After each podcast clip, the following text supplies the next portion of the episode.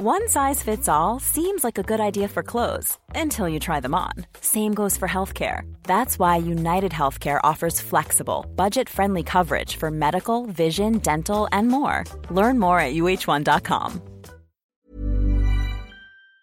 Alex, euh, il, a joué très longtemps ici. Euh, après, après, il est parti. Euh, C'est le football qui lui permettait de faire ses études aux États-Unis. Euh, ça lui permettait d'avoir un bon job aux États-Unis et voilà, il est, il est content là-bas. Alors écoute, c'est comme ça, c'était son rêve euh, de, de, de, jouer au foot. Il s'est dirigé dans, dans certaines, certaines directions. Peut-être, tu vois, euh, voilà, c'était prévu comme ça. Alors, je suis content que lui, il est content.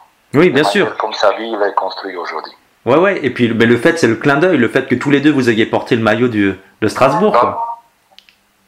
Oui, ça c'est sûr, ça c'est sûr que ça, fait toujours plaisir. Plus ça fait plaisir que, en principe, euh, comme mon père était gardien, ça, ça fait troisième Alex qui était gardien aussi. Hi, I'm Daniel, founder of Pretty Litter. Did you know cats tend to hide symptoms of sickness and pain? I learned this the hard way after losing my cat, Gingy. So I created Pretty Litter, a health monitoring litter that helps detect early signs of illness by changing colors, saving you money and potentially your cat's life. Pretty Litter is veterinarian developed, and it's the easiest way to keep tabs on your fur baby's health right at home. Go to prettylitter.com and use code ACAST for 20% off your first order and a free cat toy. Terms and conditions apply. See site for details.